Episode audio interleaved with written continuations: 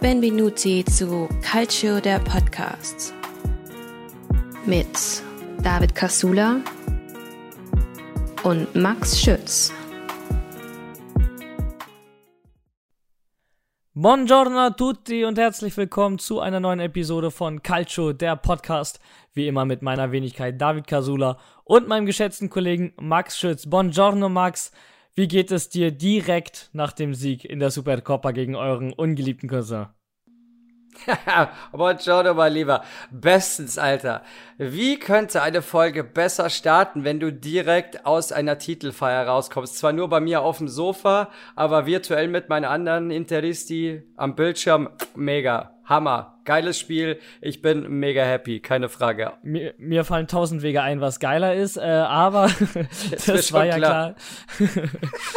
ähm, ja, klar. Also äh, neben der Supercoppa Italiana sprechen wir natürlich auch äh, über die Serie A und blicken heute insbesondere auf zwei spektakuläre Partien, die in Sachen Toren nur schwer zu überbieten sein dürften, aber der Reihe nach. Andiamo.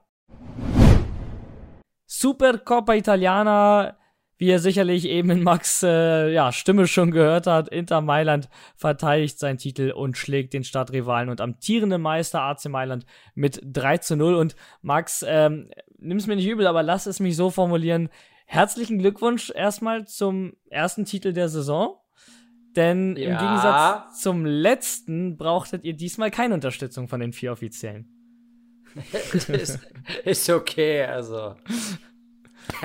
Nein, also äh, wirklich, äh, Hut ab. Ähm, das war ja mit 3 zu 0 ja eine klare Kiste. Ähm, am Ende hatte Milan da ja wirklich wenig entgegenzusetzen. Nee, nicht wirklich. Also die waren erstaunend, erstaunlich so schwach, wie sie zuletzt halt auch schwach waren in der Liga. Also hätte ich jetzt nicht gedacht. Ich hätte, dass die halt vor allem Derby, dass die sich da hier die Eier zusammenpacken, aber gut. Man nimmt auch einen schwachen Lokalrival im Finale, so ist ja nicht erzähl mal, wie äh, hast du die Spiel, äh, das Spiel heute geguckt, beziehungsweise, ähm, genau, wir nehmen ja am Mittwochabend auf, sind gerade ein bisschen andere Aufnahmezeiten bei uns, aber ähm, wie hast du das Spiel wahrgenommen, beziehungsweise in der Höhe verdient oder doch ein bisschen zu viel letztendlich? Weil, darüber werden wir später nochmal sprechen, Milan derzeit ja auch irgendwie nicht das Milan ist, ähm, ja, was wir aus den letzten Wochen und Monaten eigentlich kennengelernt haben. Nö, wir haben halt direkt schön Gas gegeben, irgendwie ist es halt in der Saison so, also zumindest in der letzten Zeit, dass man irgendwie die wichtigen Spiele irgendwie besser gestalten kann als irgendwie gegen die Kleinen und direkt Vollgas mit der Vorlage Barella und die Marco schön 1-0 und kurz danach kam er dann auch schon Checo angefahren und hat jetzt Tonali stehen lassen, wie so eine alte ja, wie beim Ski, wie beim Slalom-Skifahren. Also Jeko, was der für eine Körperbeherrschung in dem Alter noch hat, also wirklich Chapeau. Wie der den mit so einem billigen Trick aus, aussteigen lassen hat und dann, boah, das 2-0, ich dachte echt, mir fliegt der Hut weg. Aber ja. Es steht deine Wohnung noch. Frage für, für deine Family. Äh, hat die noch einen Ort zum Wohnen oder müsst ihr renovieren jetzt? Nö, ist okay. Noch ist alles dran. war, war, war, nur die Supercoppa, ne? Also äh, genau. gibt ja noch ein paar Titel diese Saison. Äh, Champions League theoretisch ja auch noch drin. Aber äh, na, bleiben wir mal ganz ruhig. So. Eins nach dem anderen. Ja. Äh, tatsächlich in der Vorbereitung auf das Spiel äh, habe ich mich natürlich auch noch mal ein bisschen schlau gemacht, auch so mit der Vergangenheit ähm, der, der Supercoppa und gerade eben ähm, mit dem Finale in der Supercoppa zwischen Milan und Inter, weil äh, das ist ja eben dann nicht nur das Finale, sondern eben auch ein Derby della Madonnina. Und das letzte Duell gab es 2011, damals äh, gegen Milan als Sieger vom Platz, 2-1 damals in Peking gewonnen. Jetzt äh, Inter Mailand ähm, und das, obwohl Milan amtierender Titelverteidiger ist. Ähm, jedenfalls was den Scudetto angeht. Ihr natürlich in der Supercoppa und habt jetzt den siebten Titel geholt in der Supercoppa. Deswegen, äh, ja, kratzt ihr so langsam an unserem Rekord. Äh, das äh, wird zwar noch ein paar Jährchen dauern, bis ihr den habt. Sollten wir nichts mehr gewinnen. Toi, toi, toi, ich glaube auf Holz. Aber ja, so langsam, so langsam wird die Luft sehr dünn. Ja, Inzaghi ist halt der Supercoppa-Trainer. Das war jetzt dem sein vierter Titel, 17 und 19 mit Lazio schon. Und jetzt zweimal mit uns in Folge. Also kann er gerne, wenn er nächstes Jahr doch immer da ist, kann er das gerne nächstes Jahr wieder wiederholen. Heißt, wir müssen Meister oder Pokalsieger werden. Also Würde ich so oder so nehmen, weil das bedeutet, wir würden schon mal einen Titel noch in der Saison mitnehmen. Aber ja. Wenn Insagi den Trainer bleibt, äh, das war ja auch in der Saison zwischendurch mal so ein bisschen auf Kante. Gerade bei euch in der Risi war sehr viel äh, Unmut über den Trainer. Letztendlich habt ihr ihn aber den nächsten Titel zu verdanken. Und Insagi, das stört mich. Ich weiß, ich, ich mag den ganz gerne. Ich hätte ihn sehr gerne bei uns auf der Bank bei Juventus gesehen. Ähm, ja, letztendlich ist Insagi aber so ein bisschen unser Schreck, ne? gerade was die Finals in der Supercoppa angehen. Du hast gerade gesagt, mit Lazio und mit Inter und zweimal kräftig in die Suppe gespuckt. Das äh, muss nicht sein, sag ich mal so. ja, das war schon, das war schon echt ein, ein, verdammt gutes Spiel. Und dann am Ende dann hier mit einem 3-0 noch von Lautaro. Also, das war wirklich eins der geilsten Tore, die er bisher je in unserem Trikot geschossen hat. Also, Hammer. Wie er den aussteigen lässt und dann mit dem Außenriss. Boah, da sind die bei uns alle vom Interclub aus, der größer an die Jungs, Alter, die sind alle ausgerastet. Das war der Wahnsinn. Ich bin, ich bin mit, mit dem Tablet fast vom Sofa gefallen hier. Also ich, ich bin vom Tablet gesessen, äh, vom Sofa gesessen damit. Echt, ich dachte, ich spinne. Also, ich meine, es war nur das 3-0, aber das war halt dann so wirklich zu 99,9 Prozent, dass du sagst, gut, die Messe ist gelesen, weil haben wir ja zuletzt in der Liga gesehen, lass die noch schnell einen Anschlusstreffer machen beim 2-0 und das ist schneller ein 2-2, als du hier, als dir lieb ist. Und äh, genau wegen des Spiels haben wir uns ja auch dafür entschieden, dass wir die Folge jetzt erst aufnehmen, also einen Ticken später in der Woche, einfach weil wir natürlich auch über die Supercoppa sprechen wollten. Ne? Und ähm, da würde mich natürlich jetzt deine Meinung dazu interessieren. Inter in der Liga ja auch gut dabei, in der Champions League dabei, in der Coppa Italia mit Ach und Krach äh, weitergekommen in der Verlängerung gegen Parma, war ja knapper als gedacht, aber auch da natürlich noch mit dabei, sprich äh, Viertelfinale was könnte dieser Erfolg in der Supercoppa jetzt beflügeln? Oder sagst du, die Jungs äh, von, von Inter sehen den Cup als jetzt gewonnen? Fokus jetzt wieder auf die nächsten Spiele? Oder gibt es da schon eine Euphorie, die sie jetzt mit in die nächsten Spiele nehmen, wo du sagst, okay, jetzt wo wir die Supercoppa gewonnen haben, ist der Scudetto locker drin und die Coppa Italia sowieso? Ja, sagen wir so, an sich kann man sagen, es ist nur die Supercoppa, aber es ist halt auch der offizielle erste Titel der Saison. Man hat ein Derby gegen den Stadtrivalen klar für sich entschieden. Und ja, das wird der Mannschaft, denke ich mal, schon Aufschwung auf jeden Fall geben. Und darauf sollte man auf jeden Fall aufbauen, weil, wie gesagt, ist theoretisch, dass man der erste Napoli-Jäger sein könnte, ist man ja auch noch in Schlagdistanz. Das sind ja nicht viele Punkte auf die beiden, die über uns sind, auch wenn es nach hinter uns auch relativ eng ist, aber man sollte ja, auch wenn man als Interlisti gerne mal pessimistisch ist, sollte man eher nach vorne als nach hinten gucken. Und ja, Scudetto ist, sag ich, einfach, ist aus die Maus, spätestens nach dem Monsterspiel. Aber gut, man weiß ja nie mit Napoli, auch wenn das, das sagst du aber immer. Also im, im Vorfeld, wenn unsere Zuhörer wissen, wie, wie viel du im Vorfeld dieser Supercopper oder im Vorfeld von irgendwelchen wichtigen Spielen oder Derbys den, äh, die Schwarzmalerei wirklich äh, perfektionierst. Das du meinst schwarz-blaue Malerei. ja, letztendlich ist es dann immer so. Also sagen ja, wir, ja. es gibt fast die Formel, je negativer du vor einem Spiel von Inter bist, desto höher gewinnen sie es. Ähm, und das gefällt mir nicht. Sei mal ein bisschen positiver.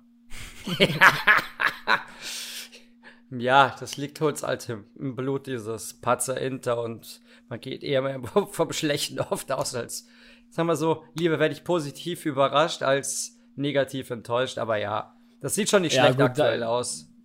Das ist das ganz fantastisch tatsächlich. Ja, da 10 Euro ins Phrasenschwein. da, dazu kann ich dir tatsächlich äh, was erzählen. Ähm, ich bin ja gerade in der Ausbildung und ja. äh, jetzt ist gerade das erste Ausbildungsjahr, was das angeht, auch vorbei. Dementsprechend gibt es jetzt gerade ne, Noten und Bewertungen etc.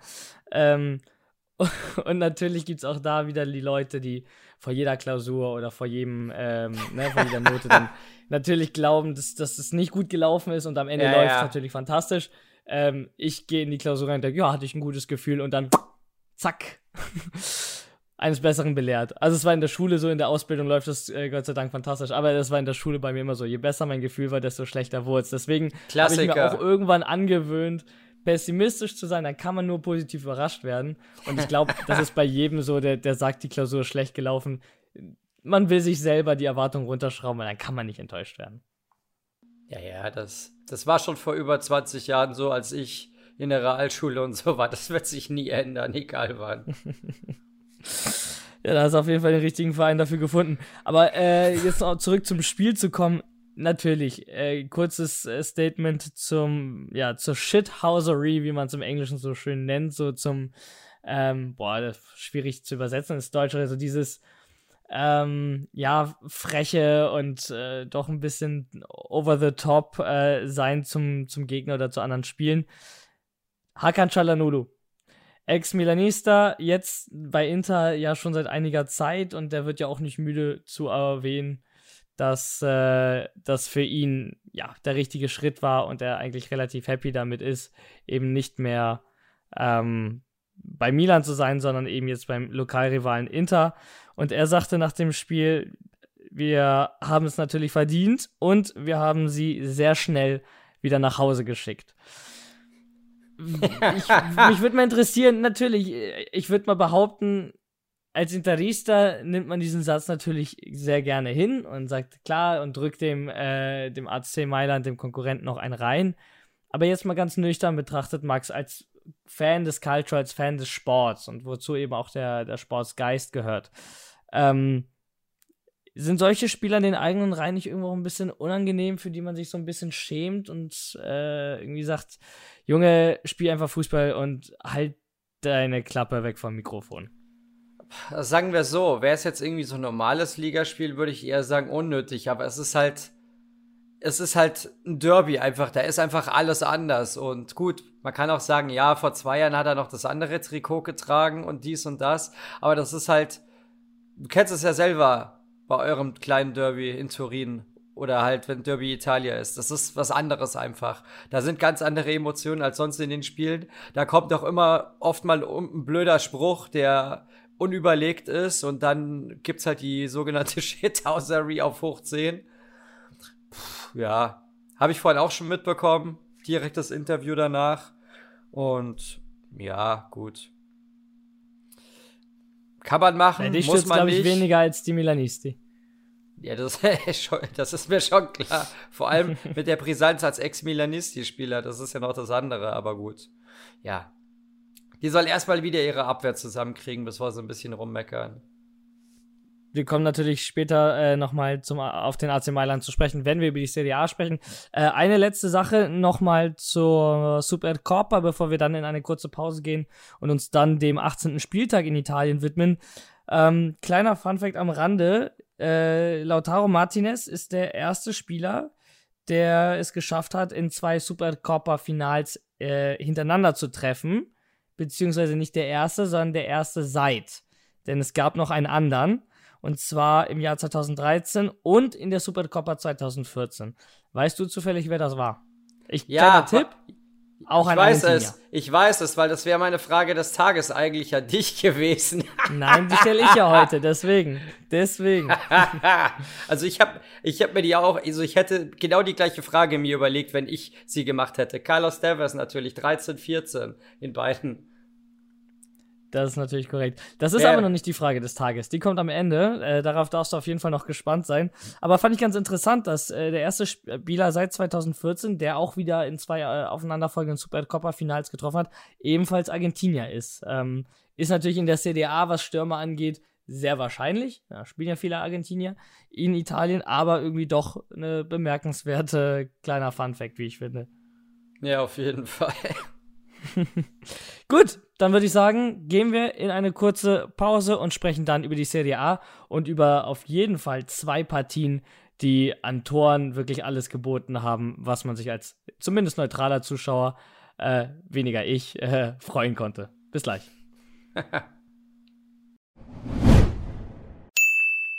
Werbung in rund 40 Folgen habt ihr mich jetzt schon sagen hören, I want to tell you about the Beatles. Ich habe euch die Geschichten zu ihren Alben und ihren Songs erzählt, euch ihre wichtigsten Wegbegleiter und Vertraute vorgestellt und natürlich die Orte, die für die Bandgeschichte eine wichtige Rolle spielten. Habt ihr die drei bisherigen Staffeln schon durchgehört? Nein? Na, worauf wartet ihr dann noch? Rein in den Podcatcher eurer Wahl und einfach mal losgehört. Und folgt gerne auch unserem Instagram-Kanal iwtty-Beatles Podcast. Werbung Ende. Bereits zwei Spieltage haben wir bestaunen dürfen, Max. Äh, doch nun erwartete uns am Wochenende ein ganz besonderes Spiel. Der Tabellenführer aus Neapel empfing den zweitplatzierten Kontrahenten Juventus Turin. Am Ende steht ein 5 zu 1, was in der Höhe und dem Spielverlauf nach, meiner Meinung nach, einfach zu hoch war. Gehst du damit oder siehst du das anders? Also, natürlich kann ein Sieg gegen Juve nie hoch genug sein, also, aber. hey, komm, also bitte, wenn du mir so eine Vorlage gibst, Matthias. ja, das war zum Teil auch gerade meine Schuld. Ich habe ich hab darauf vertraut, dass du irgendwo in deinem Interista-Hirn, wenn es denn da ist, irgendwo eine kleine Lücke mit ne neutralen äh, Fußballmeinungen hast. Finde den Fehler. ähm, also sagen wir so, von den, ähm, von den Art der Chancen her, pff, ja, also sagen wir so, wir haben beim letzten Mal ja gesagt, mit Expected Goals, was der XG-Wert, in dem Spiel war der halt für Napoli 2,10 und für Juve 1,26, also Juve circa in etwa quasi die Chancen, die sie hatten, haben sie eigentlich genutzt und Napoli hat quasi eigentlich mehr aus ihren Chancen gemacht, als eigentlich vorhanden war. Also die haben sich ja quasi in einen Rausch eigentlich gespielt. Ja, da wurde Und auch kräftig leider nachgeholfen von unserer Abwehr, aber kommen wir gleich zu. ja, ja. Ja, das schon. Aber ja, wie gesagt, das war schon sehr spektakulär direkt als Anfang. Ich dachte mir echt, ich spinne. Also wir waren, haben, also wir bei uns zum Beispiel, ich kann meistens immer halt für meine, meine Interjungs vom Austria Club sprechen, wegen der WhatsApp-Gruppe. Da wo war ich alle eher so schon fast getippt haben mit ihrer Nullspielerei die ganze Zeit. Das ist eher, also mein Tipp war ja 0-0 bei dem Spiel. Ich habe ja gesagt, Napoli das gewinnt war der zwar Neid nicht. von euch. Na klar, also auf so eine Serie kann man durchaus neidisch sein, aber gut. Wenn man dann in einem Spiel direkt fünf reinkriegt, tja, dann. Es ist also, also wirklich, äh, das, das Spiel hat mich auch komplett ratlos äh, zurückgelassen. Also, man muss ja vorab einmal sagen, klar, Juve war jetzt die letzten acht Spiele ungeschlagen, alle zu null. Aber auch gegen kleinere Gegner als den, ich den sagen, ja. natürlich.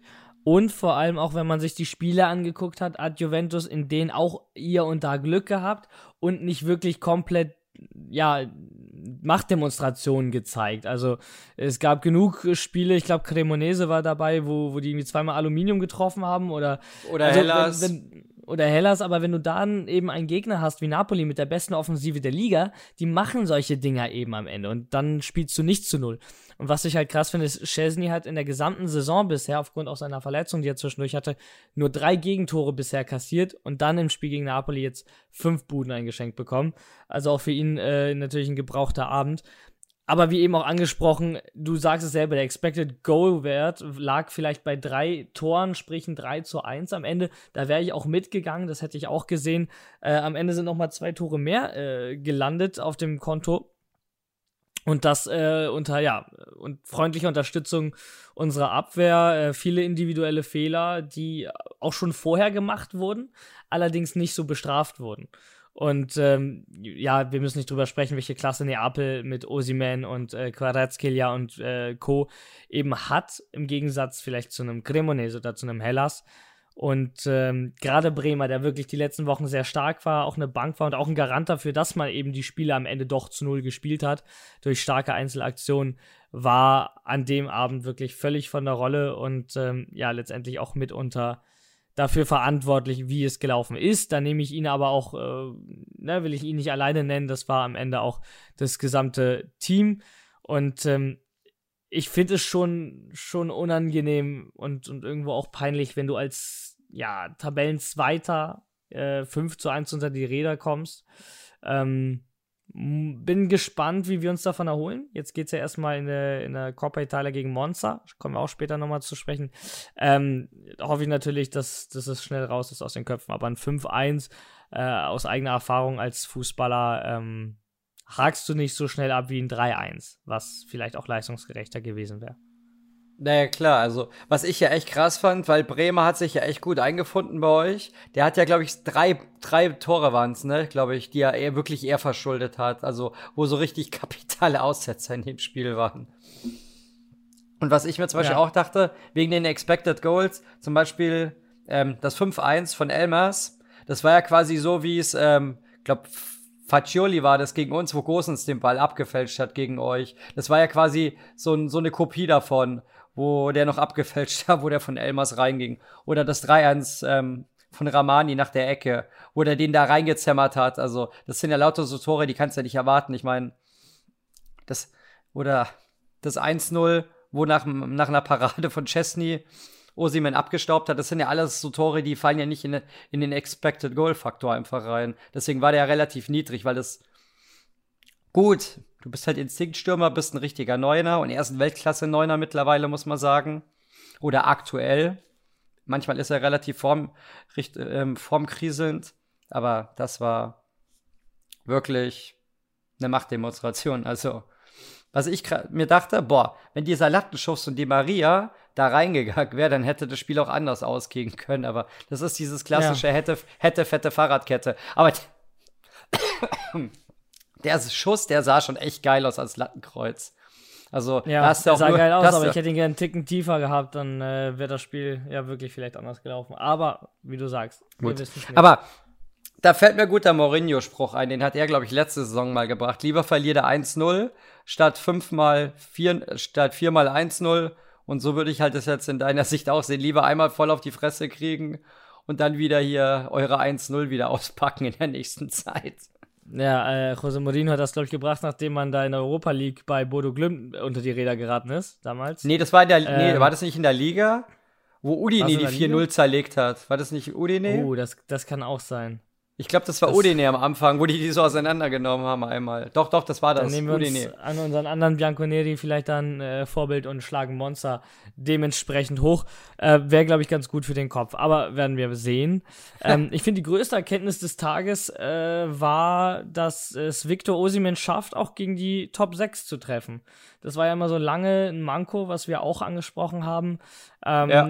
Er macht seine Tore, aber eben gegen die Kleingegner und Napoli, ja, fehlen eben dann genau diese Treffer gegen die Top 6, gegen die großen Juve, Milan, ähm, Inter, ne, um sie zu nennen, Roma, Lazio und vielleicht auch Atalanta. Zwei Tore hat er aber gemacht gegen Juventus und dementsprechend äh, hat er vielleicht dieses Tief überwunden. Und wenn, wenn- ich sag's ganz ehrlich, also wenn der jetzt auch noch gegen die Top 6 trifft, fallen mir nur noch sehr wenig Gründe ein, warum Napoli dieses Jahr nicht den Scudetto gewinnen sollte. Ja, das mit Sicherheit. Vor allem, da gab es letzte, letzte, vor ein paar Tagen habe ich das gesehen. Die Wettquoten vor der Saison auf den Torschützenkönig war er nur auf dem sechsten Platz. Ein gewisser Big Rom war mit der niedrigsten Quote auf Platz 1. Weißt du, der war ja auf gut, Platz. der war auch lange verletzt, ne? Muss man ja, auch ja. sagen. Ja, ja. Aber nur wenn man allein von der vor der Saison die Erwartungen, da war er mit der sechst, also nur der sechstbeste. Da war, ich weiß jetzt nicht, wer da alles noch war, aber da waren die ganzen Klassiker waren alle vor ihm und er nur auf Platz 6 und jetzt ist er hier wirklich schon meilenweit vorne dran auf Platz 1. Ja, absolut. Aber äh, nicht nur Juventus wurde demoliert, Atalanta Bergamo hat die Salernitana regelrecht abgeschossen, und zwar wirklich in seine Bestandteile. 8 zu 2. Ähm, da kann ich nur sagen, Mann, Mann, Mann, Max, haben wir eine defensive Catenaccio-Liga. Zehn Tore pro Spiel. Ja, sehr schlecht, Fantastisch. wirklich. Aber das, das Geilste an der ganzen Geschichte und wer natürlich uns auf Instagram folgt, wer das nicht tut, bitte macht das gerne. Seid immer up to date, was in der Serie A und auch natürlich in der Serie B passiert. Wer uns da folgt, der weiß es natürlich schon. Für alle anderen, nach dem 8 zu 2 Debakel dachte sich Salernitana, mit unserem Cheftrainer Davide Nicola können wir nicht weitermachen. 8 zu 2, das ist zu hoch, das ist zu viel, wir stehen unten im Keller drin. Ähm, wir entbinden ihn von seinen Pflichten, nur um ihn dann exakt zwei Tage später wieder in den Club zurückzuholen. Und da Ja. fiel mir irgendwie nur ein, das sind Geschichten, die schreibt irgendwie nur der italienische Fußball, kann das sein? Aber wirklich, ey. Also, ich habe ja gestern schon das Gerücht in die Story gesetzt, als es schon sich angebahnt hat, dass er zurückkommen könnte. Und heute, wirklich Mittag, habe ich dann den nächsten Post hinterher von seinem eigenen Instagram-Account, habe ich das dann hergenommen in der Story und ja, he's back. Also Das wirklich. ist äh, also, wie so eine wie so eine Beziehung, hatte ich so das Gefühl, wo man sich so im Streit irgendwie getrennt hat und gesagt hat, keine Ahnung, so, ich brauche meinen Freiraum, ich glaube, ich kann das nicht mehr. Tür zugeknallt und einen Tag später steht, äh, Ja. steht dann der Präsident wieder auf der Matte und sagt, du David, ey, es war nicht so gemeint, also ich gebe dem Ganzen noch mal eine Chance, wenn du es auch möchtest. Und Ja, jetzt ja. Äh, flammt die Romanze wieder auf, aber schauen wir mal, wie lange. Ja, Ähm, nee, also. ja, Man muss ja auch sagen, ich verstehe es auch nicht, warum sie ihn rausgeschmissen haben. Ich, ja, gut, du bist einmal, du bist einmal volle Möhre unter die Räder gekommen, wobei man auch sagen muss, da waren ja so viele Glückstreffer einfach auch dabei bei Bergamo. Also allein das 1-0 von Boga, sein erstes Saisontor, so eine Bogenlampe, dann haben sie direkt den Ausgleich gemacht und der Elfmeter von Lukman, der war ja so schlecht. Und Aber die zwei Elfmeter, da, da wäre ich auch gerade mit dir fast Ja, zu ja. gekommen. Unglücksrate Guck mal, das und den aber nächsten. wirklich. Wahnsinn. Also Wahnsinn. zwei Elfmeter gab's. Äh, bei beiden Elfmeter, ich glaube, den ersten war irgendwie noch dran, dann drin, ne? Und beim Ja, zweiten der ging- hat er ihn gehalten, ist nach vorne abgeprallt und Nachschuss dann drin. ja. Also das, Aber wirklich- der, der Kerl tat mir echt leid. Also da musst du schon, gerade ich als Torwart kann das nachempfinden, also da musst du schon achtmal hinter dich greifen und dann nochmal durch zwei Elfmeter und dann noch zwei solcher, äh, ja wirklich, ja, ob man das Elfmeter nennen möchte. Mit durch wirkliche Nee. Gurken, absolut. Aber man muss auch wirklich sagen, Salentana spielt ja, jetzt mal das Spiel ausgenommen, eine wirklich echt fantastische Saison bisher für ihre Verhältnisse. Also die haben ja mit dem Abstieg nicht viel zu tun, wirklich einen guten Vorsprung. Und ja gut, wie schon erwähnt, die haben auch einen guten Mercato einfach gehabt, deswegen ja, konnte man erwarten, dass die halt jetzt nicht so hart im Keller drin stecken. Eben. Und also Salernitana auf Platz, Platz 16 mit 18 Punkten, das sind äh, neun Punkte von einem Abstiegsplatz. Ja, das ist ein Das Haufen, ist- also bei aller Das ist Liebe. ein Haufen. Ja, absolut. Also Das- ich kann das nur als Kurzschlussreaktion des, des Ja. Vorstands, des Präsidenten äh, einordnen, der sich dann eben nach einer Nacht drüber schlafen gedacht hat, ähm, keine Ahnung, was habe ich da eigentlich gestern äh, noch geraucht nach dem Spiel und sich dann mit ihm ausgesprochen wird. Also der Nikola ist jetzt auch nicht äh, erst seit gestern bei Salernitana. Also da wird man sich nochmal in Ruhe hingesetzt haben, ähm, die Zweifel ausgesprochen haben und dann Ja. eben ad acta gelegt haben. Also dementsprechend, ich finde es ja fein, dass man sagt, dass man diesen, diesen Step nochmal geht und sagt, okay, wir nehmen dich wieder, wir nehmen dich zurück. Das also irgendwie ist das doof gelaufen. Aber Ja. es ist ungewöhnlich, weil eigentlich Ja. kann man von einem professionellen Sportclub erwarten, dass so eine Entscheidung überlegt gefällt wird und es dann gar nicht erst in die Situation kommt, in der man äh, ja den, den Trainer irgendwie wieder anbetteln muss, doch zurückzukommen zu einem. Was glaubst du, hatte denn Atalanta für einen XG-Wert in dem Spiel mit Expected Goals? Schätz mal. Also ich habe ich hab das Spiel ja gesehen. Ähm, die Tore waren jetzt nicht alles Tore, wo du sagst, das ist ein hoher XG-Wert. Also der, der muss jetzt rein. Da waren viele Dinge dabei, wo, wo du wirklich dachtest, okay, krass, dass der reingegangen ist. Deswegen würde ich den gar nicht zu hoch ansetzen, trotz acht Tore. Ähm, Ich, ich würde den auf einen XG-Wert von 5 setzen. 2,94, also, ni Okay, also nicht mal drei.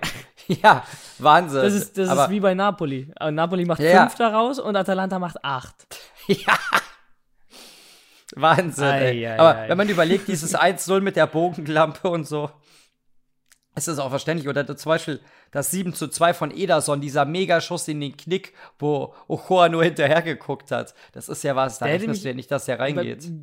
Zum, zu dem Wert würde mich aber interessieren, ähm, da gab es zwei Elfmeter. Die wird er ja mit reingerechnet haben. Und da wird er ja wahrscheinlich sagen, das ist eine relativ hohe Wahrscheinlichkeit, also ein hoher erwarteter Wert, dass er reingeht.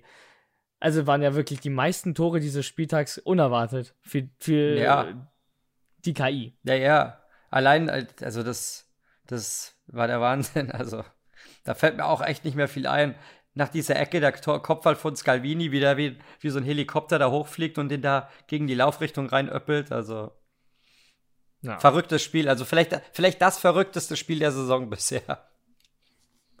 Atalanta klettert somit auf Tabellenplatz 6, punktgleich mit den Laziali auf Platz 5 und der Roma auf Platz 7. Ähm, also alles weiterhin spannend und offen in Italien. Das heißt, äh, Europa League Platz, Conference League Platz, alles ist noch möglich. Und möglich ist natürlich auch oben einiges. Wir haben gerade schon drüber gesprochen. In Napoli natürlich nach dem 5 zu 1 Sieg über Juventus Turin hat sich weiter absetzen können. Jetzt 10 Punkte vor den Turinern, 9 vom AC Mailand, die jetzt wieder auf Platz 2 stehen. Juventus also wieder um einen Punkt überholt haben durch den ja, Punktgewinn oder Punktverlust, Max, gegen Lecce. Denn es ist das zweite Unentschieden in Folge, das zweite 2 zu 2. Und äh, irgendwie kommt Milan jetzt gerade mit Blick auf natürlich die Supercoppa nicht so ganz in Tritt nach der, ja, nach der Silvesternacht. Ja, also auf dem Tisch ist es ein Punktgewinn, aber eigentlich kann man sagen, ist es ein glücklicher Punkt, weil die lagen schon 2-0 hinten und hätten am Ende auch noch durch diesen Bock von, von ähm, Tatarushanu auch noch, wo er den Tomori angeboxt hat, hätten ja auch noch das 3-2 kassieren können. Und ja, mein Schwiegervater freut's. Mit dem habe ich am Geburtstag vom Kleinen vorgestern haben wir noch drüber geredet. Hast du das gesehen mit Milan Lecce? Ich so natürlich. Hallo, wenn Milan Punkte lässt. Ja, super geil. Ja, der ist happy. Wir sind happy und ja, Lecce wirklich also fantastisch, wie die gegen die Großen spielen. Ich glaube, die gegen die einzigen Großen, gegen die sie verloren haben, waren wir am ersten Spieltag und das war ja auch mit mehr Glück als Verstand, wo wir da durch Dumfries dann noch in der letzten Sekunde mit dem Eckball da gewonnen haben. Also wirklich Lecce, Chapeau, wie die alle, alle großen Teams abzocken in der Saison. Hammer, ehrlich, also. Großen Dazu Respekt. muss man natürlich auch sagen, für die, die den Podcast nicht äh, so lange verfolgen oder äh, unregelmäßig, dein Schwiegervater ist äh, ja Lecce-Anhänger in Italien. Dementsprechend ja. hat er natürlich zu feiern gehabt, zusammen mit dir als, Milan, äh, als Interista. Aber jetzt mal ein bisschen auf Milan zu gucken ähm, und vielleicht äh, kriegst du dich da ja zu einer neutralen Position mal durchgerungen. Ja, ja, ich weiß, es ist schwer. Du sitzt in einem äh, Intertrikot mir gegenüber. Ähm, dennoch äh, ist, ist meine Frage, ja, ja, der Meister taumelt und ähm, was ist los beim AC Mailand deiner Meinung nach? Was funktioniert da gerade nicht oder sagt man oder ist es ist es unbegründet, dass man da jetzt irgendwie drüber spricht, weil es drei Spiele jetzt waren? ähm, in, in der Liga und im, im Pokal, aber da ist man halt auch ausgeschieden. Was ist los beim AC Mailand oder ist es einfach gerade nur eine schlechte Phase, die, die sich selber bedingt, dadurch, dass der Erfolg gerade ausbleibt? Ja, sagen wir so, das ist halt jetzt so die erste Krise, die Pioli und Co. zu meistern haben, seit er da ist. So vor zwei Jahren hat so der Aufschwung angefangen mit Pioli, der halt in der letzten Saison mit dem Scudetto halt seinen Gipfel gefunden hat bisher. Und ja, die Abwehr sieht halt dermaßen schlecht aus. Man sieht's ja. Du liegst gegen Lecce mit zwei Buden hinten. Du kassierst einen Konter gegen den Toro zu Hause, weil du zu hoch stehst und fliegst aus der Coppa zu Hause raus. Und heute wirst du vom Lokalrivalen deklatant mit 3-0 rasiert einfach. Also wirklich große Chancen hatte Milan eigentlich nicht. Die hatten für heute 14 Schüsse und drei gegen aufs Tor. Also das ist so eklatant schwach im Abschluss. Und ja, da helfen dir auch keine 66% Ballbesitz. Und wir nur mit 34. Aber Glaubst ja, du, das Abwehr, die Abwehr ist total ausgewogen. Abge total unausgewogen einfach aktuell. Aber glaubst du, dass vielleicht, also ja, also zur Abwehr, das ist mir auch aufgefallen, das sind wieder diese Unkonzentriertheit in der Abwehr, gerade zu Anfang des Spiels oder gegen Ende des Spiels, wo, wo Milan irgendwie so ein bisschen ähm, ja, nicht, nicht wirklich anwesend zu sein scheint. Aber glaubst du, dass das vielleicht auch so ein bisschen zusammenhängt mit der Weltmeisterschaft? Also jetzt nicht unbedingt kräftetechnisch, dass sie ausgelaugt sind, sondern eine Finalniederlage für ein Olivier Giroud vielleicht eben oder einen Theo Hernandez. Dass das im Kopf noch ist und sie deshalb noch nicht zur hundertprozentigen Höchstleistung äh, wieder hochfahren konnten?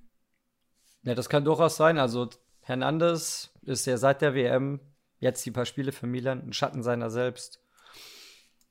Und da hat einer eine fantastische Hinrunde gespielt hat, muss man ja, sagen. Ja klar. Und da hat, da hat vorhin Grüße an Klaus von unserem Interclub. Der hat ja vorhin so einen geilen Spruch gebracht in unserer WhatsApp-Gruppe. Da hat gesagt, ja, Giroud und Hernandez tun wohl Finalspiele im arabischen Raum nicht gut.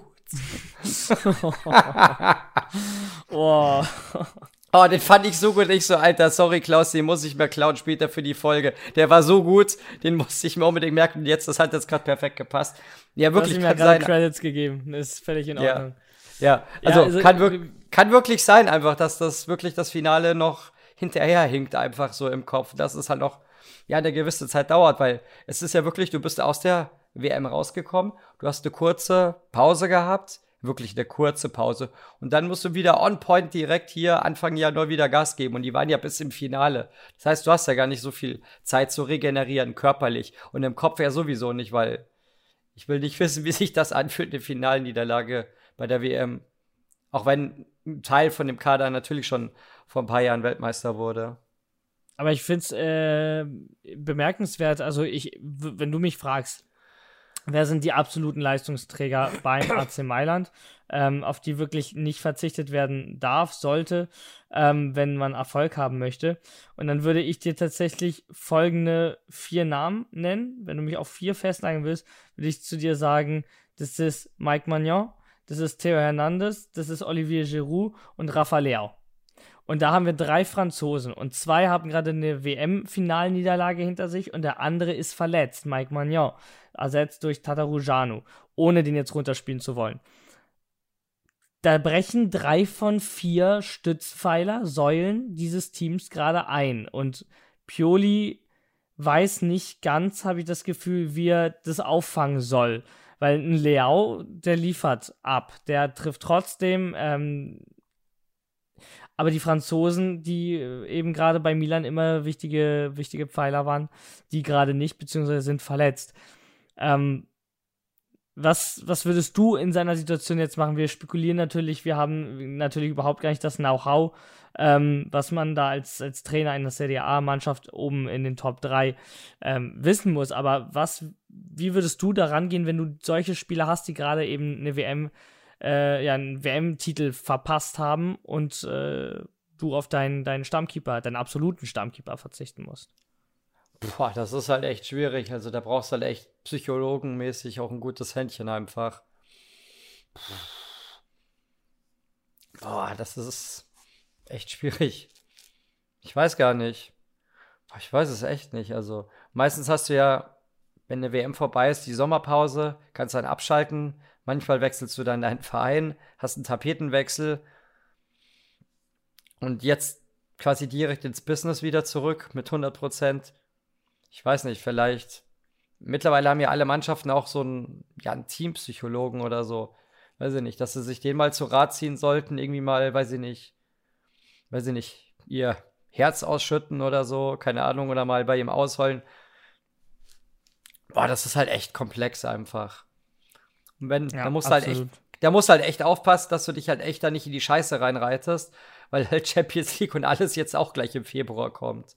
Wenn du da nicht Eben, also jetzt beginnt ja eigentlich die, die wichtige Phase der Saison, also noch nicht ganz, aber äh, es geht jetzt los mit der Coppa Italia. Da ist man jetzt raus, es geht weiter mit der UEFA Champions League. Ähm, natürlich, das Scudetto Race ist jetzt wichtig, dass man dran bleibt, um dann eben im Frühjahr noch eine Chance auf den Titel haben zu können da ist nicht viel Spielraum. Super Coppa ist verloren. Das, äh, den Titel kann man sich dieses Jahr schon mal abschminken. Da ist natürlich, äh, ist natürlich eine schwierige Situation mit der Pioli und äh, seinem Mann, ja, gerade davor stehen. Also dementsprechend wird es spannend zu sehen sein, wie Milan da jetzt mit umgehen wird. Ähm, der Kalender wird auch, finde ich, nicht wirklich einfacher aus Sicht des AC. Ähm, wenn man jetzt eben guckt, was die nächsten Gegner sind, Lazio Rom steht am nächsten Spieltag an, Sassolo. Auswärts vor allem auch noch. auswärts, ja dann kommt das Spiel auch schon gegen euch wieder.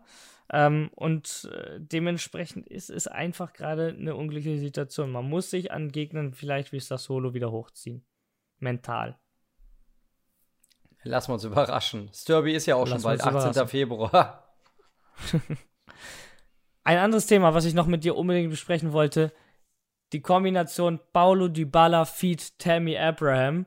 Endlich zündet dieses, ja, dieses Traumduo, diese Traumkombi, die wir vor der Saison uns erhofft haben. Nun explodiert Dybala endlich bei den Lupi und äh, entschied in den letzten Wochen, ja, die Partien für die Roma eigentlich praktisch im Alleingang zusammen mit Tammy Abraham. Kurzer Recap das 2 zu 2 gegen Milan, ähm, wo man 0-2 zurücklag, dann der späte Ausgleich durch Tammy Abraham, Assist von Paulo Dybala. In der Coppa Italia schlug man Genoa mit 1 zu 0, ne, Siegtreffer durch wen? Paulo Dybala. Steht im Viertelfinale der Coppa und natürlich jetzt in der Liga gegen die Fiorentina ein 2 zu 0 Erfolg. Paulo Dybala mit Doppelpack, beide Tore vorgelegt von Tammy Abraham. Also die beiden zünden gerade richtig durch, dementsprechend unfassbar spannend, diese Kombination weiter zu sehen, wenn, gerade wenn sie jetzt eben äh, ja, auf Hochtouren läuft. Ähm, und die Roma ja, kratzt an den Champions League Plätzen. Ne? 34 Punkte, steht drei Punkte hinter einer direkten Qualifikation für die Königsklasse. Und sollte Juventus äh, doch irgendwie noch ja, Nachteile wegen Plus Valenza bekommen, dann ist der Platz sowieso frei. Also ganz spannend da zu sehen. Ja, vor allem, ähm, die Roma hat ja auch noch die Europa League in der Hinterhand, was einen Champions League-Platz angeht, wenn sie das Ding gewinnen sollten. Und wenn einer ein Pokaltrainer ist, dann Mr. Mourinho. Das, das ist wahr. Ja. Ey, zum Plus Valenza wollte ich dir noch eine Sache sagen oder, oder euch. Also, ich habe da heute was gelesen, das hat mir wirklich die Schuhe ausgezogen. Ähm, okay. Be betrachten wir mal das Januar-Transferfenster. Wir sind noch im Januar. Es ist äh, heute der 19. Dementsprechend äh, ein, zwei Wochen geht das Ganze noch. Auf Platz 1 der Ligen, die am meisten ausgegeben haben, ist äh, die Premier League. 320 Millionen Euro haben die in, bisher in 19 Tagen Transferfenster im Januar ausgegeben. Und danach kommt die La Liga mit 19 Millionen. Das sind 300 Millionen weniger. Gefolgt dann von Bundesliga mit 17, von der Ligue 1 mit 10 und der CDA mit 7 Millionen, die sie ausgegeben haben. Komplett die Liga ähm, zusammengerechnet. Das ist Wahnsinn. Denn, wenn du es dir jetzt anguckst, wie auch die Bilanz von gewissen Teams ist, dann hat Menu eine Bilanz von minus 608 Millionen Euro. Dann kommt Chelsea, Arsenal, West Ham, also Premier League Clubs, Paris Saint-Germain, na, wissen wir selber, von wem die geführt werden, dann Tottenham, dann Newcastle, dann Aston Villa, dann kommt Juventus und dann kommt Liverpool. Das sind die Top 10 mit den negativen Bilanzen. Und jetzt zum Vergleich. Juventus hat eine negative Bilanz von 288 Millionen Euro und man United auf Platz 1 eine negative Bilanz von 608 Millionen Euro. Sprich 350 Millionen Euro roundabout mehr Minus. Und die UEFA klopft nicht bei Menu, nicht bei Chelsea, Arsenal, Paris etc. Nein, die UEFA klopft bei Juventus Turin. Das wirklich, das muss man sich mal angucken und ich ist mir egal da draußen, wer Interista, Milanista ist wer da nicht sieht, dass da irgendwas einfach komplett falsch läuft und dass da irgendwas auch nicht mit rechten Dingen zugehen kann, was die UEFA angeht, das tut mir leid. Also, wie offensichtlich muss es sein? Na klar, das ist ja einfach die englische Liga da. Das macht auch keinen Spaß einfach mehr, muss man sagen. Chelsea Sind, hat die, ja. kann ein Aufsteiger äh, Summen bezahlen, die kann sich ein italienischer Meister nicht leisten. Ja, ja. Chelsea hat in dem Sommer, glaube ich, bisher was waren es denn, fast 600 Millionen ausgegeben. Jetzt mit diesem Ukrainer, den sie sich jetzt vor ein paar Tagen geholt haben. Das ja, also genau, Chelsea, Chelsea hat jetzt, ähm, ja, ich glaube, es war zusammen 350 Millionen Sommer und, und äh, Winter. Nee, ja. Das, das, ist, das ist irre. Also den, den Ukrainer haben sie da jetzt für 100 Millionen geholt von äh, ja. Schachter. Ja. 100 Millionen Euro für einen Ukrainer ja. von Schachter Donetsk. Ja. Das ist dafür, irre. dafür, also, ich sagen wir so, ich kenne den Spieler jetzt nicht so wirklich gut. Ich habe von dem noch nicht wirklich was gesehen. Ich weiß halt nur vom Champions League verfolgen, Millionen Euro ist das krass. ja, dass er ein paar Buden, dass er halt ein paar Buden gemacht hat in der Saison bisher. Also, da haben wir allein wir beide, nur dass wir einen Podcast machen, haben wir schon einen Marktwert von 5 Millionen ohne Scheiß. Ja, eigentlich schon. Also in England ja. Müssen wir vielleicht einen auf Englisch machen. Wohl wahr, ehrlich, ey. Also, das, das verschiebt das ganze Business so dermaßen und verdirbt die Spieler, alle, die in der englischen Liga spielen, so dermaßen, dass sie einfach nirgendwo anders mehr spielen können, eigentlich, wenn sie nicht halbwegs auf Geld verzichten wollen. Absolut. Da, ja, ein kriegst du nach England heutzutage, dann warum solltest du aus finanzieller Sicht jemals die Liga verlassen? Ja, du wird sich nur verschlechtern, ist, finanziell. Ja, das ist unfassbar. Pro, apropos England, kurzer Einwerfer. Ein guter Bekannter von uns, ein Jüngling, Njonto bei Leeds United, hat heute im FA Cup zwei Buden gemacht. Beim 5 zu 2 gegen Cardiff. Habe ich vorhin gesehen, weil ich mag Leeds United in England. Wenigstens ein Club, der nicht so abartig abdreht wie die anderen. Auch viel, aber nicht ganz so viel. Aber da hat er, gut in Jonto hat er zwei Buden gemacht, deswegen Ist ein ich guter bin Junge. gespannt. Ich hoffe, ich hoffe, in Jonto passiert nicht dasselbe wie in einem Balotelli oder einem Ken, ähm, die in England dann, ja, sich irgendwie selber die Karriere schon irgendwie kaputt gemacht haben. Ich hoffe wirklich, der Junge äh, kann sich, es ist, es ist auch schwierig. Du bist jung ähm, und du wirst wirklich gerade in England mit Geld zugeballert.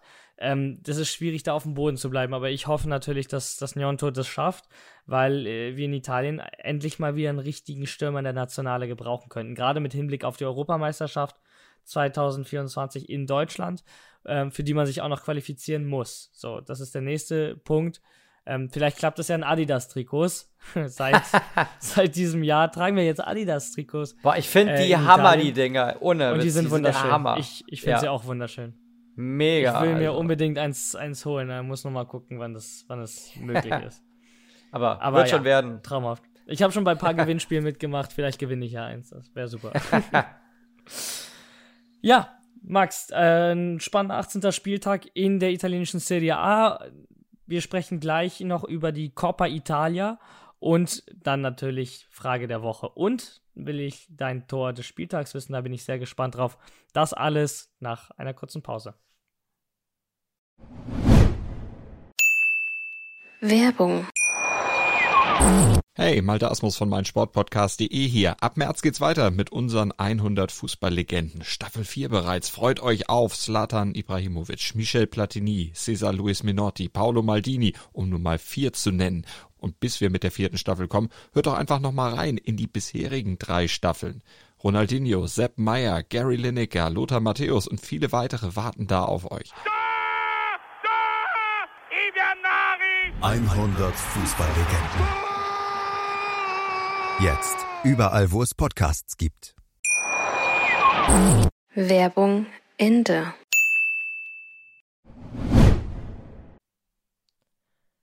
Die diesjährige Coppa Italia hält einige Überraschungen bereit. Erst zog Inter mit Ach und Krach in der Verlängerung gegen Gigi Buffons Parma ins Viertelfinale ein. Dann warf der FC Turin den amtierenden Meister AC Milan raus, zwang den Favoriten ebenfalls in die Verlängerung und dann kommt die US Cremonese von zwei Rückständen gegen den Tabellenführer aus Neapel zurück, um sie anschließend im Elfmeterschießen ebenfalls aus dem Pokal zu werfen. Und damit sind bereits zwei von den ganz großen vier Favoriten auf die Coppa Italia ausgeschieden. Max, wie erklärst du dir das? Also, wir haben jetzt natürlich noch ein paar Spiele. Juventus gegen Monza, Lazio gegen Bologna, Atalanta gegen La Spezia. Ähm, ich bin wirklich gespannt, ob noch ein weiteres Top-Team aus der Coppa geworfen wird, denn scheinbar besitzt auch der Pokal in Italien seine eigenen Gesetze. Also das war ja wirklich krass. Also du hast es ja auch geguckt wie ich, Napoli Cremonese gestern. Ich habe das gestern nebenbei in der Küche beim Aufräumen, habe ich es mir hingestellt. Ich konnte das nicht nebenbei ich- gucken, ich habe das fo- fokussiert. Ich, ich war wirklich bei jedem Elfer. Äh, für Nee, nee, beim, Cremonese. beim, Elf- beim Elfmeter, natürlich, beim- natürlich beim Elfmeterschießen bin ich dann vorm Fernseher gesessen. Also bei der Verlängerung dann. Aber so bei den 90 Minuten bis kurz zum Ausgleich, da wäre mir fast das Geschirr aus der Hand gefallen. Hammer, also. Man muss ja sagen, was ich, was ich wirklich kritisiere an der Coppa Italia und das seit Jahren schon einfach, dass ähm, die Top 8 der Vorsaison in der Liga halt erst ab dem Achtelfinale einsteigen müssen und nicht davor schon und auch fixes Heimrecht haben. Das finde ich so unfassbar asozial einfach. Das ist so wirklich scheiße einfach. Da können sie sich das echt. ist in, in Deutschland viel besser geregelt, ja. Ja, oder in, oder in Spanien ist das genauso. Da ist nur im Halbfinale gibt es ein Hin- und Rückspiel und der unterklassige Verein hat immer Heimrecht. Also nicht mal in Deutschland ist das so. In Spanien hat immer der unterklassige Verein Heimrecht, egal wann, immer. Das ist richtig geil. Deswegen hattest du jetzt auch in der Copa del Rey im Achtelfinale Spanien, hattest du einen Drittligisten und zwei, nee, einen Drittligisten und drei Zweitligisten hattest du mit dabei im Achtelfinale. Also das ist wirklich schon echt fett. Und ja, Ich das finde ich einfach. Es macht den Pokal auch attraktiver. Also wenn du, wenn auch A, haben kleine Ch äh, Vereine mal die Chance, gegen ein großes Team zu spielen. B, ähm, sind die Einnahmen, die sie dann generieren durch ein Heimspiel, hilfreicher für den kleinen Verein als für den großen. C, der ganze Pokal wird einfach attraktiver, weil die Möglichkeit an, an diesen Wundern, diesen Pokalwundern einfach steigt. Also ich, ich sage es ganz ehrlich, wir sind natürlich privilegiert, was das angeht, als ähm, Juventino und du als Interista, dass wir uns diese ersten Runden ersparen und müssen äh, oder können und dass wir uns auch die Acker ersparen können, ähm, auf denen man manchmal sonst spielen müsste. Aber ich sagte ganz ehrlich, ich hätte nichts dagegen, wenn man das wie in Deutschland oder in Spanien äh, handhabt, dass da einfach jeder gleichzeitig startet und wenn du dir da Fehler erlaubst, dann ist dieses Jahr eben schon in der Coppa Italia im August oder im September vorbei. Dann ist das einfach so. Ja, das habe ich mir auch gedacht. Ich habe mir so gedacht, ich meine, Parma ist so einer meiner anderen Clubs, wo ich viel Sympathie hege in Italien. Und ich dachte mir, boah, das ist so unfair, einfach, dass Parma bei uns auswärts ran muss. Das geht gar nicht einfach. Also ich hätte ich wäre liebend gern, dass die bei denen hätten spielen müssen und sich dann auch wirklich beweisen müssen mit einem vollen Stadion, Alter, was da gelb und blau ist, Alter. Da musste erstmal bestehen bei denen. Oder wo die Roma beim FC Genua ran müsste. Alter, wenn die ein volles Haus haben, was meinst du, was da los ist? Vor allem jetzt mit Geladino gerade, die sind richtig scheiße gut in Form. Von letzten fünf Spielen vier gewonnen, ein Unentschieden. Die sind wieder, Sampdoria wird runter müssen und der FC kommt nach oben, wahrscheinlich. Das will ich sehen, wie die wie die Teams sich da machen auswärts. Aber nein, sie dürfen alle zu Hause ran. Weißt du, da braucht sich keiner wundern, wenn die, wenn die ganze Zeit immer nur einer von den Top 6 den Pokal gewinnt. Die ganze Zeit. Da kannst du lange Aber warten. Umso spannender, umso spannender ist ja eigentlich dann dieses Jahr die Coppa Italia, weil Milan und Napoli mal, ja. sind schon mal raus. Also äh, Inter ist als äh, die Top 4 Favoriten als momentan stand jetzt, wo wir aufnehmen, als einziges Team weiter. Juventus hat sein Spiel noch gegen Monza, aber auch da in der Serie A gegen Monza das Spiel 1-0 verloren in Monza.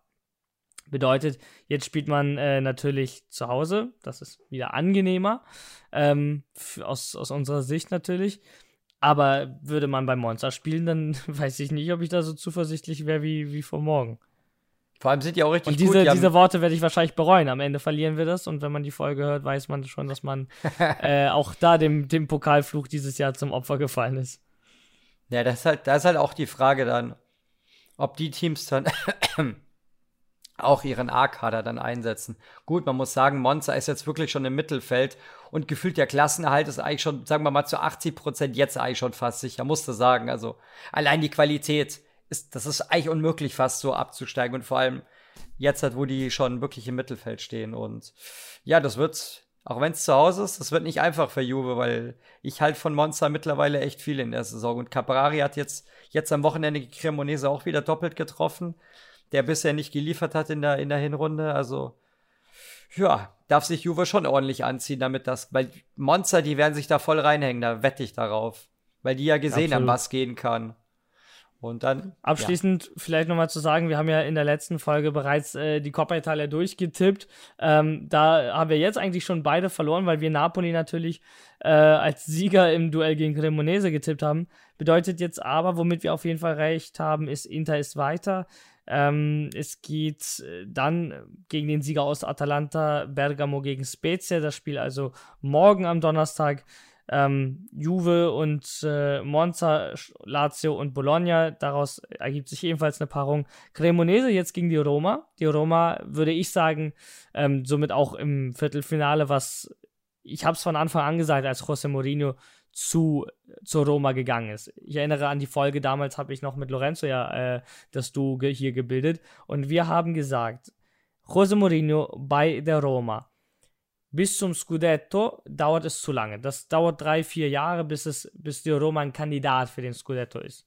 Was direkt möglich ist, die Conference League, die die Roma in dem Jahr tatsächlich dann ja auch geholt hat. Und was wir gesagt haben, ab Jahr zwei ist die Roma auch in der Coppa Italia Favorit. Jahr zwei, Jahr drei wird ein Coppa Italia Sieg sehr wahrscheinlich sein.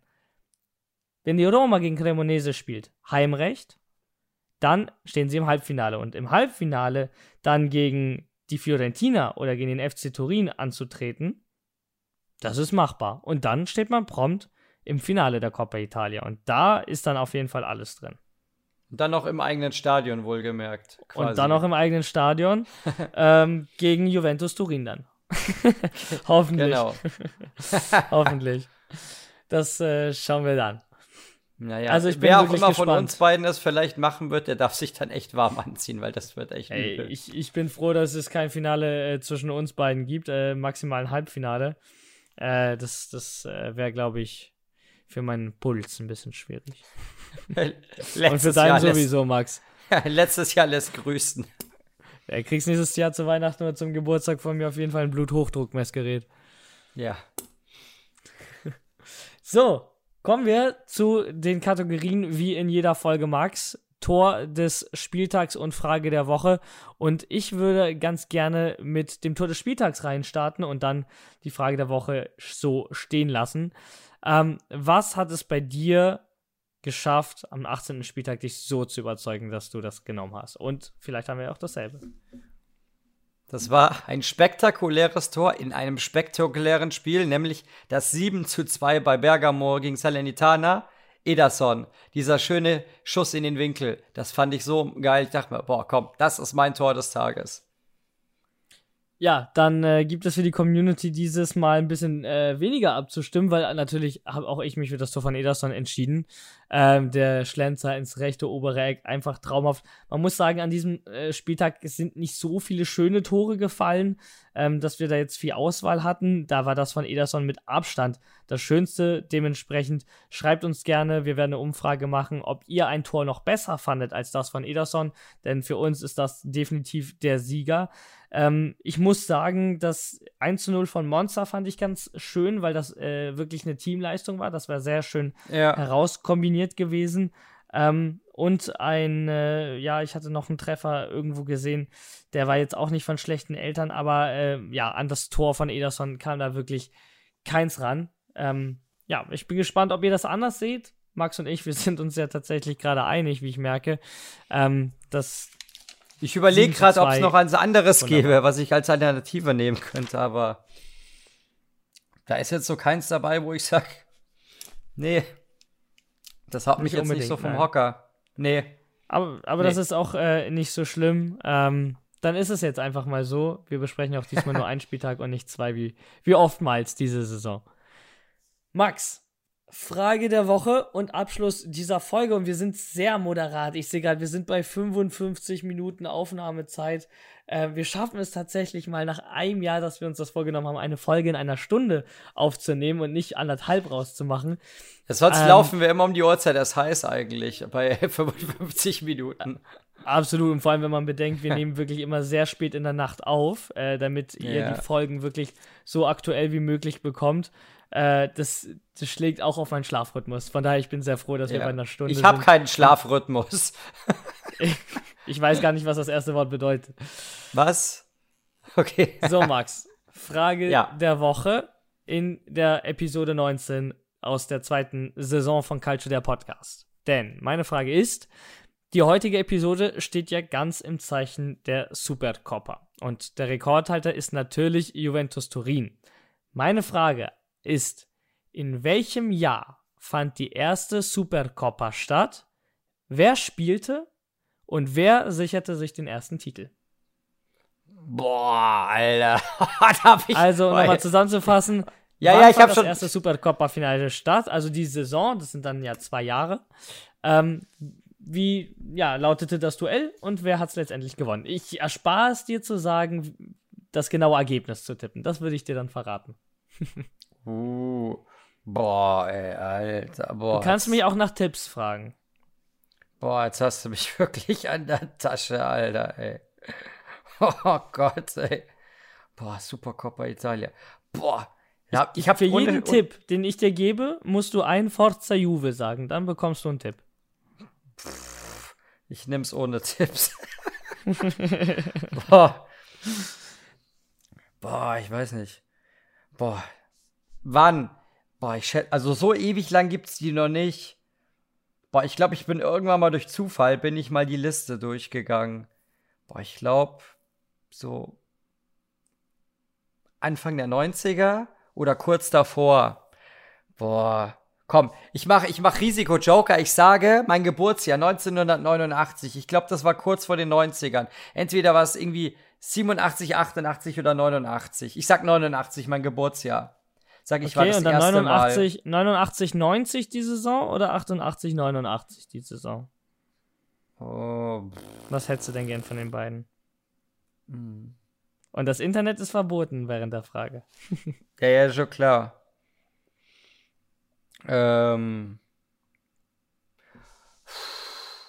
Komm, ich sag 88, 89. Ich sag, mein Geburtsjahr war das erste Finale.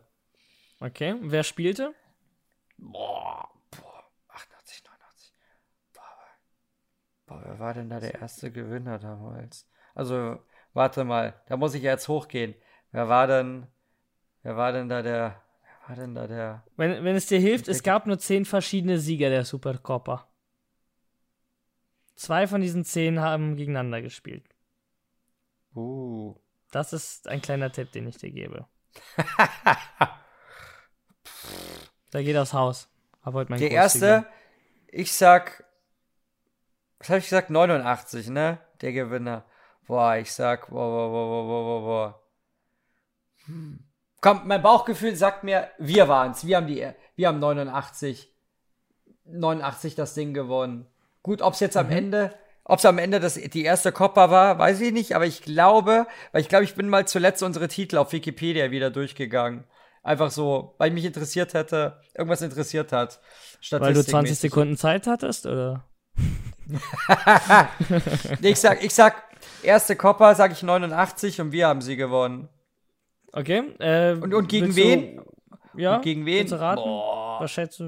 Sag, ein, sag irgendeinen Vereinsnamen, wo du sagst, die Milan. in dem Jahr der, gegen Milan. Gegen Milan? Okay. Das ist dein Tipp. 1989 Inter gegen Milan, am Ende Inter erster Supercoppa-Sieger. Das lockst du ein? ja. Dann ja, löse ich auf. Hut ab vor dem Jahr, denn es war tatsächlich die Saison 1988, 89. Sprich, das ist komplett korrekt. Ähm, es stand ein Mailänder Club im Finale, das war aber nicht ihr, das war der AC Mailand. Das heißt, auch das zur Hälfte richtig. Und die spielten damals gegen Sampdoria Genua. Am Ende stand es 3 zu 1 für die Rossoneri und die sind der erste Sieger der Supercoppa Italiana gewesen.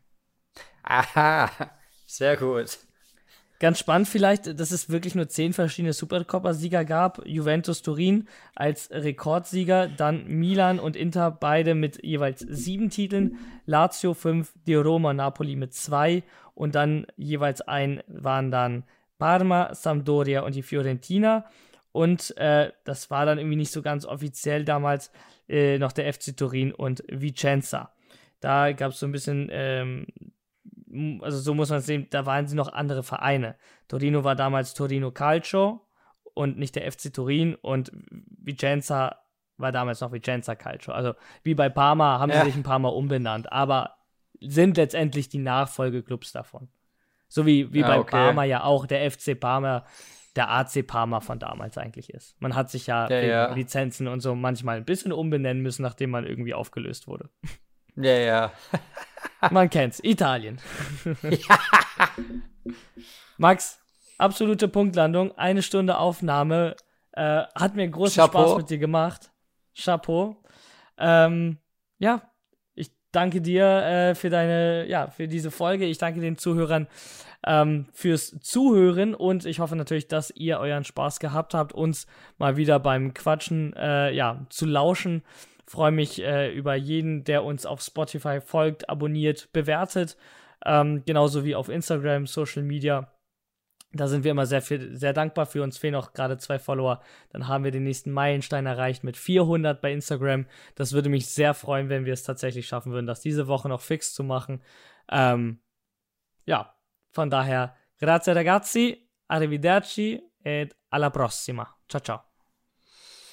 Ich danke auch unseren Zuhörern und ich werde jetzt mit dem siebten Supercoppa-Titel ins Bett gehen. Grüße an Björn und Klaus und Co. Bis dann. Ciao, ragazzi.